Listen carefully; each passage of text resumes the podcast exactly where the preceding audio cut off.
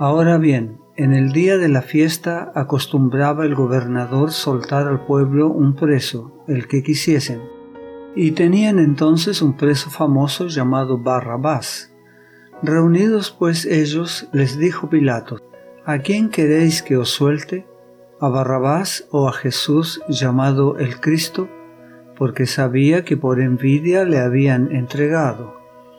Y estando él sentado en el tribunal, su mujer le mandó decir, No tengas nada que ver con ese justo, porque hoy he padecido mucho en sueños por causa de él. Pero los principales sacerdotes y los ancianos persuadieron a la multitud que pidiese a Barrabás y que Jesús fuese muerto. Y respondiendo el gobernador les dijo, ¿A cuál de los dos queréis que os suelte? Y ellos dijeron, a Barrabás. Pilato les dijo, ¿qué pues haré de Jesús llamado el Cristo? Todos le dijeron, sea crucificado. Y el gobernador les dijo, pues qué mal ha hecho, pero ellos gritaban aún más, diciendo, sea crucificado. San Mateo capítulo 27 versículos 15 al 23.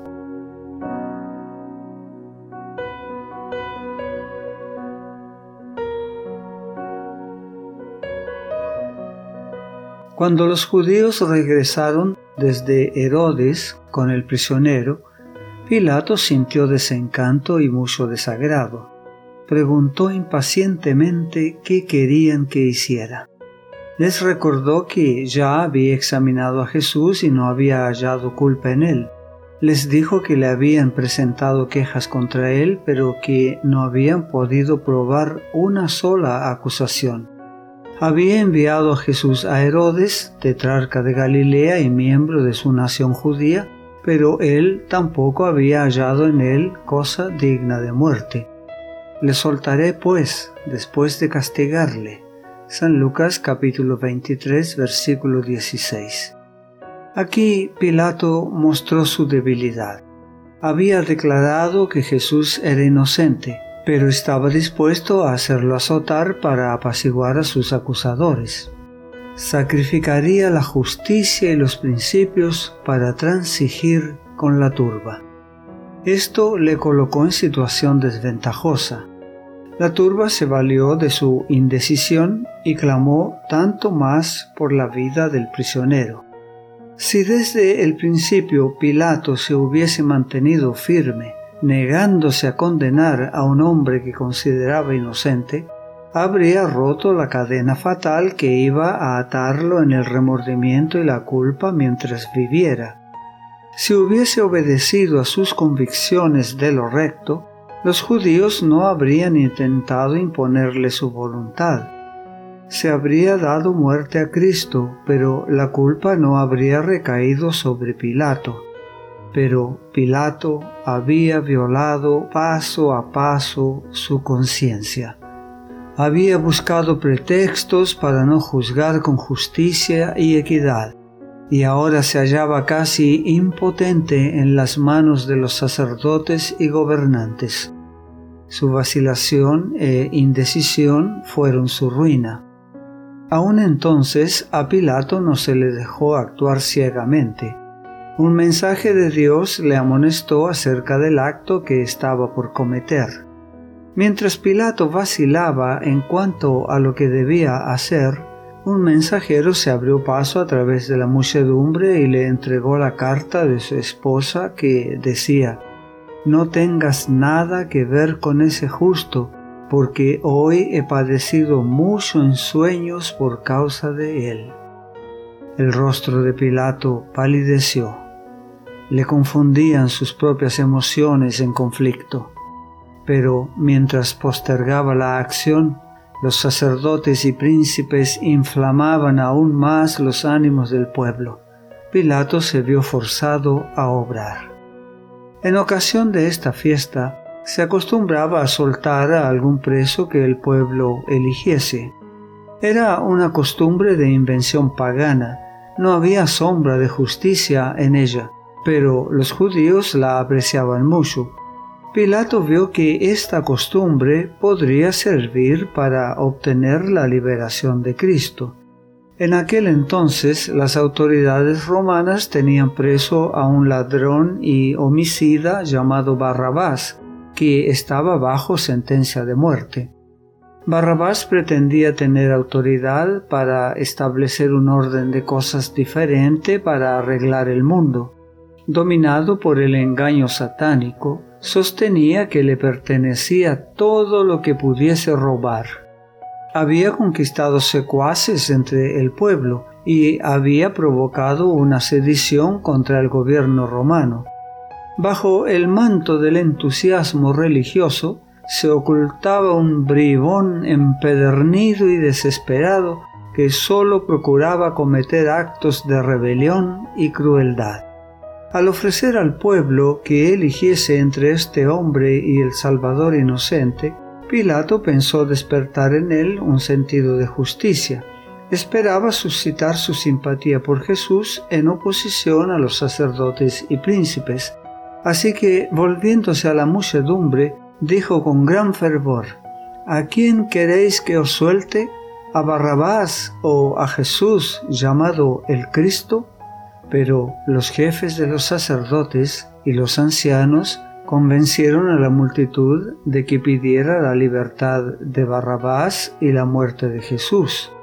Como el rugido de las fieras vino la respuesta de la turba, Fuera con éste y suéltanos a Barrabás.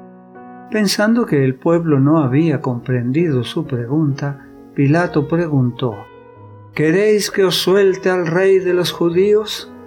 Pero volvieron a clamar, no a éste, sino a Barrabás. ¿Qué pues haré de Jesús llamado el Cristo? preguntó Pilato. Nuevamente la agitada turba rugió como demonios.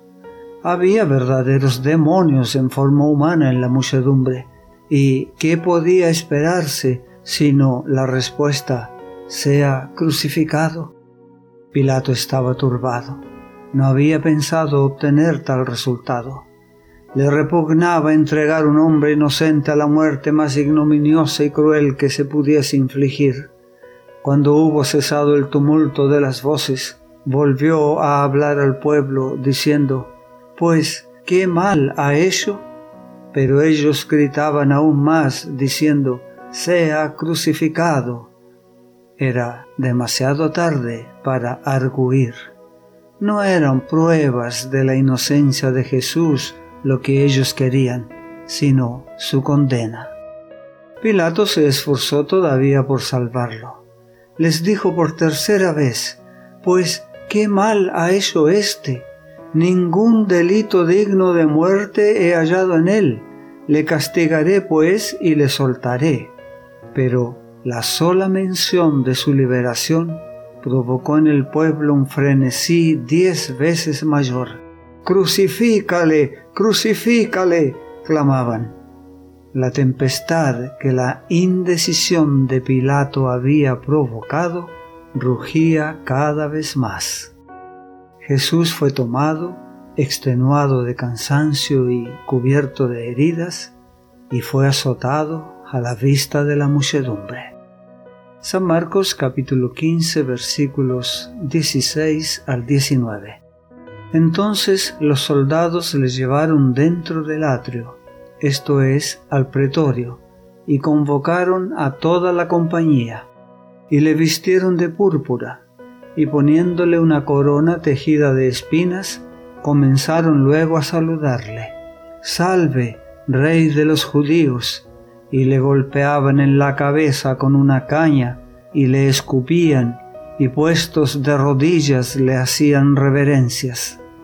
De vez en cuando alguna mano perversa le arrebataba la caña que había sido puesta en su mano y con ella hería la corona que estaba sobre su frente, haciendo penetrar las espinas en sus sienes y chorrear la sangre por su rostro y barba.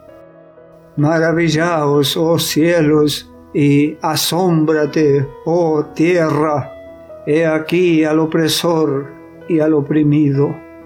Una muchedumbre enfurecida rodea al Salvador del mundo. Las burlas y los escarnios se mezclan con maldiciones y blasfemias. Los miserables sin sentimientos comentan su humilde nacimiento y vida. Los príncipes de los sacerdotes y ancianos ridiculizan su acerto de que es el Hijo de Dios, y las bromas vulgares y el ridículo insultante se transmiten de un labio a otro. Satanás ejercía pleno dominio sobre las mentes de sus siervos. A fin de lograr esto eficazmente, comenzó con los príncipes de los sacerdotes y ancianos y les infundió frenesí religioso. Movía a estos el mismo espíritu satánico que agitaba a los más viles y endurecidos miserables prevalecía una armonía corrompida en los sentimientos de todos, desde los sacerdotes y ancianos hipócritas hasta los más degradados. Satanás indujo a la turba cruel a ultrajar al Salvador. Era su propósito provocarle a que usase de represalias o impulsarle a realizar un milagro para librarse y así destruir el plan de la salvación. Una mancha sobre su vida, un desfallecimiento de su humanidad para soportar la prueba terrible, y el Cordero de Dios habría sido una ofrenda imperfecta y la redención del hombre habría fracasado. Pero aquel que con una orden podría haber hecho acudir en su auxilio al ejército celestial, el que por la manifestación de su majestad divina podría haber ahuyentado de su vista e infundido terror a esa muchedumbre, se sometió con perfecta calma a los más groseros insultos y ultrajes. Los enemigos de Cristo habían exigido un milagro como prueba de su divinidad. Tenían pruebas mayores que las que habían buscado.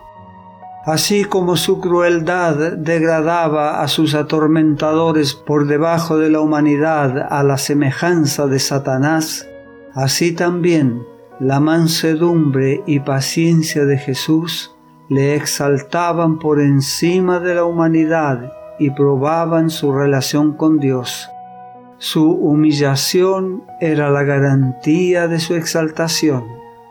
Las gotas de sangre que de sus heridas sienes corrieron por su rostro y su barba fueron la garantía de su ungimiento con el óleo de alegría como nuestro gran sumo sacerdote.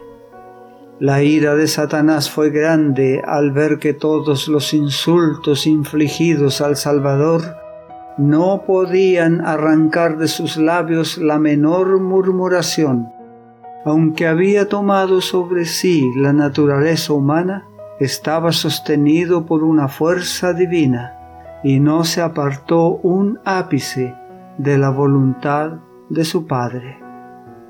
No te pierdas nuestro próximo programa. La gracia de Dios sea contigo.